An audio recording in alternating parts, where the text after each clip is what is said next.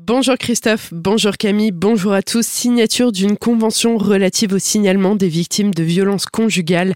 À l'occasion de la journée européenne dédiée aux victimes hier, le tribunal judiciaire de Colmar, les hôpitaux de Colmar, Gabviller et Roufac, ainsi que les forces de l'ordre ont signé cette convention. Les précisions de Catherine Sorita Minard, procureure de la République du tribunal judiciaire de Colmar. Nous nous sommes réunis ce matin euh, pour formaliser un accord de fonctionnement entre la justice, le corps médical et et les forces de sécurité intérieure pour une prise en charge améliorée euh, des victimes graves de violences conjugales. Donc il s'agit euh, de la mise euh, en application d'une loi de 2020 qui permet de lever le secret médical dans des situations d'extrême urgence et de signaler au procureur de la République les victimes de violences conjugales graves quand elles ne sont plus ou pas en capacité de se protéger elles-mêmes. La loi du 30 juillet 2020 prévoit donc que les médecins puissent lever le secret médical en cas de danger immédiat avec ou sans consentement de la victime. La loi prévoit que le médecin, pour protéger les victimes de violences conjugales, lorsque ces violences mettent la vie de la victime majeure en danger immédiat et que celle-ci apparaît ne pas être en mesure de se protéger en raison euh, de la contrainte morale qui résulte de l'emprise exercée par l'auteur de violences conjugales, dans ces situations, le médecin doit essayer d'obtenir l'accord de la victime pour ce signalement au procureur. S'il n'obtient pas cet accord, il doit informer, euh, après euh, le signalement, la victime que le signalement a été fait au procureur. Puisque les premières heures sont décisives tant qu'une victime est protégée dans un établissement médical,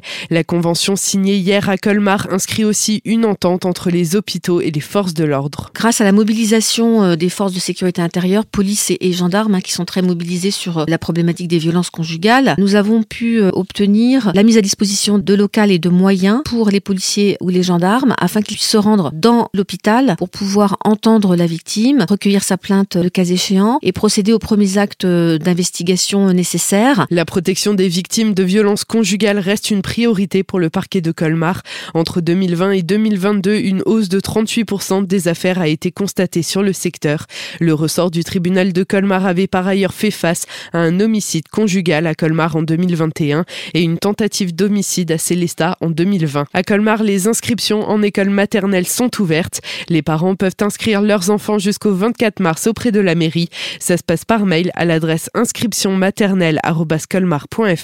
au service de l'enseignement primaire rue Rap sur rendez-vous ou à l'antenne ouest de la mairie rue de Zurich. Pour toute information, vous pouvez contacter le service de l'enseignement primaire au 03 89 20 67 48.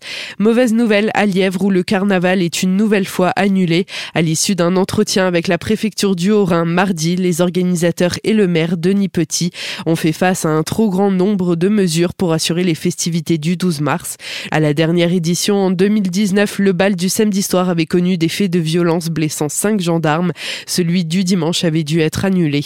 Les jeunes et leurs talents à l'honneur à Célestat. Dans le cadre d'un nouveau concours, la ville propose aux adolescents entre 11 et 18 ans scolarisés ou domiciliés à Célestat d'avoir la possibilité de se produire sur la scène des Tanzmatten lors d'une soirée spéciale le 26 mai prochain.